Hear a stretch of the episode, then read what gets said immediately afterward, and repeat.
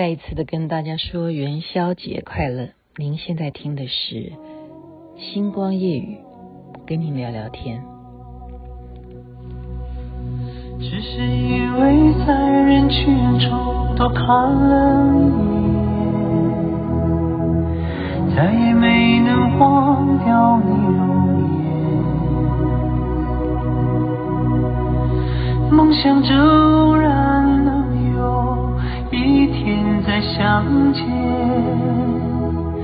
从此我开始孤单思念。李健的歌永远是我喜欢的传奇。您现在听的是星光夜雨，徐雅琪再次的跟大家说元宵节快乐。今天要跟大家分享的是刚看完一个连续剧，叫做《正青春》，樱桃，樱桃真的演的太好了。这个连续剧呢，描写女性的励志故事，我觉得有必要跟大家参考一下里头的情节。就是这个部下啊，就是一个年轻人刚步入社会的女主角叫张小鱼，她进到这个公司里头，带她的人就挖掘她进到这个公司的人就是樱桃，所以樱桃在公司上面等于是次于大老板下面的。等于像叫做总副总吧，哈，我们都叫总啊，在大陆都叫总。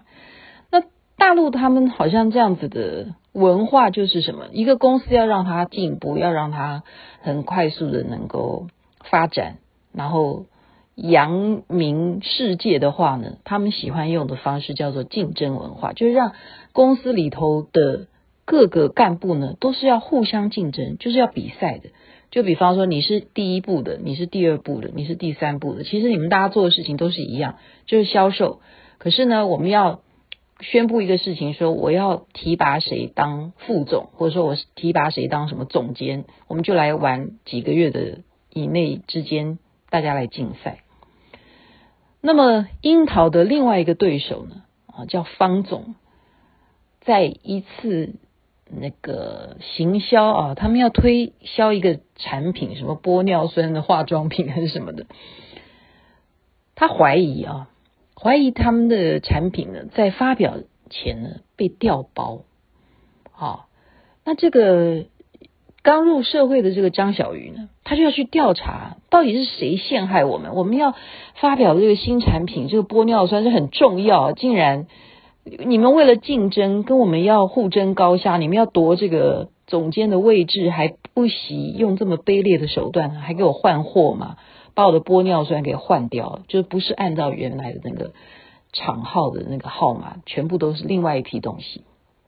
那这个张小云呢，他就去调查，他去找监视器啦，啊，去调那些录影监视的那个袋子啊，结果还被消灭了哈，查不到了。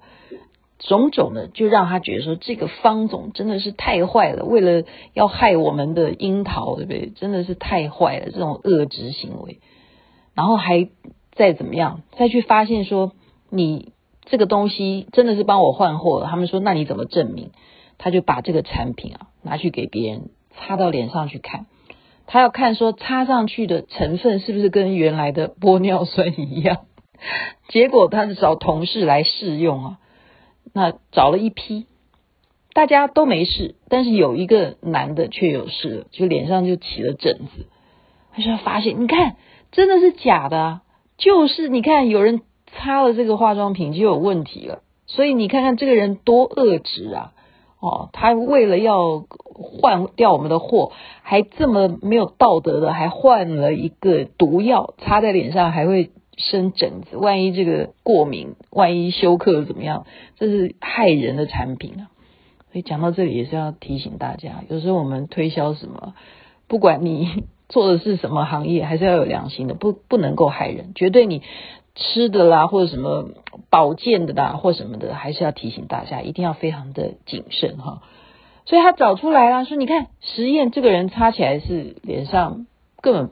不会是有玻尿酸的效果，反而还起疹子，就要觉得罪证确凿，就是这个方总害樱桃的，他就是为了要争夺这个总监的位置，结果呢，这个方总他被揪出来之后，他只好被公司怎么样开除了。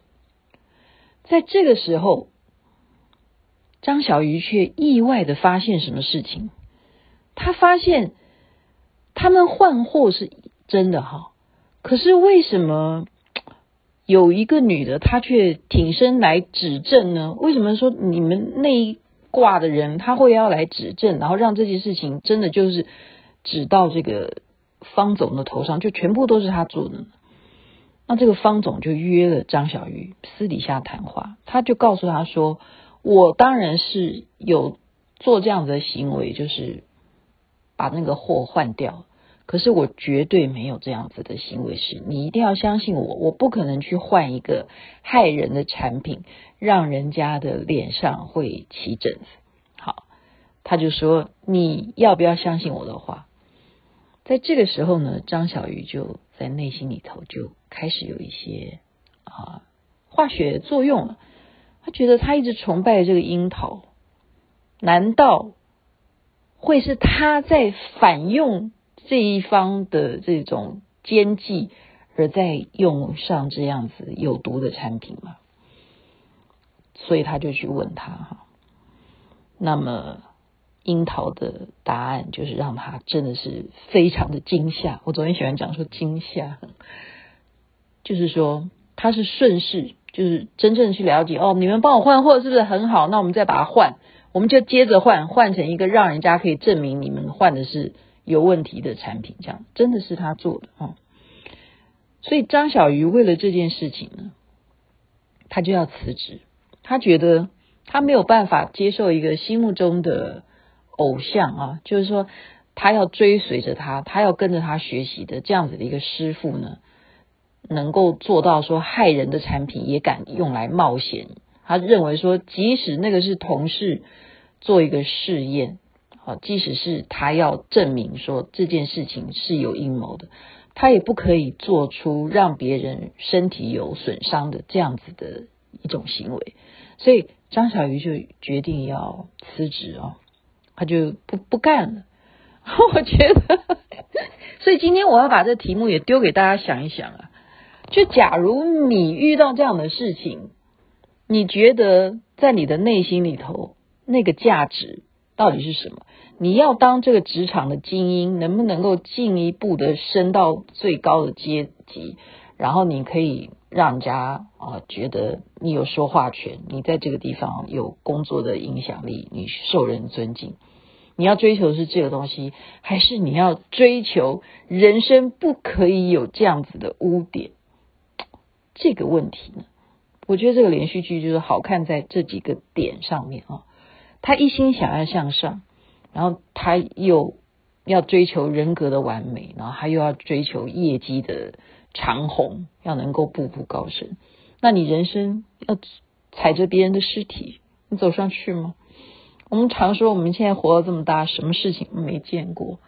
好，这些人事永远是让人觉得啊头疼头疼。那么做樱桃这样子的啊，所谓的师傅级的主管呢，当然他也有他的一些用意啊。他认为了啊，他认为他拿捏。他有算到这个东西不至于呃会要人命，呃就是会有那么样的不一样的状况，但是好像时间又到了，是不是？但是呢，竞争的情况之下，别人要害你，你如何不自保？我们能够真正做到别人害你，你还就白白的让别人害吗？今天这个。这个电影呃，这个连续剧啊，就是好看，好看在它很多地方都是有这样子的题目，让我们去觉得说是不是可以去接受的啊？所以我觉得有点感叹了，因为樱桃他有这样子告诉张小雨说，很多人都不能够去呃去想象说，像你这样子的工作态度，早上八点钟进公司，晚上十一点才回家。这样子的辛苦，你有什么快乐？你人生要这么样累，你到底有什么好开心的？那么他觉得说，大家当然是没有办法去想象他的辛苦，可是他觉得这一种工作上面的成就，就是他喜欢的那一种快乐，而且他认为呢，真正当你到了一种地位的时候，你的说话才有分量，你才有发话权，然后因为你的工作成就，才会得到别人的尊敬。他的理论是，财产的自由跟精神上面的自由才是真正的自由。这是樱桃的理论，我不要说对还是错，所以我今天把他的理论说给大家听，让大家觉得这个样的哲学是不是有一点道理，还是你要推翻？挺有意思的，正青春，蛮好看的连续剧。我不，我不要讲别人的演技好不好？我觉得樱桃演的最好，她演的真的很好。就把这个连续剧的心得分享送给大家，祝大家美梦，身体健康，万事如意。这边晚安，那边早安。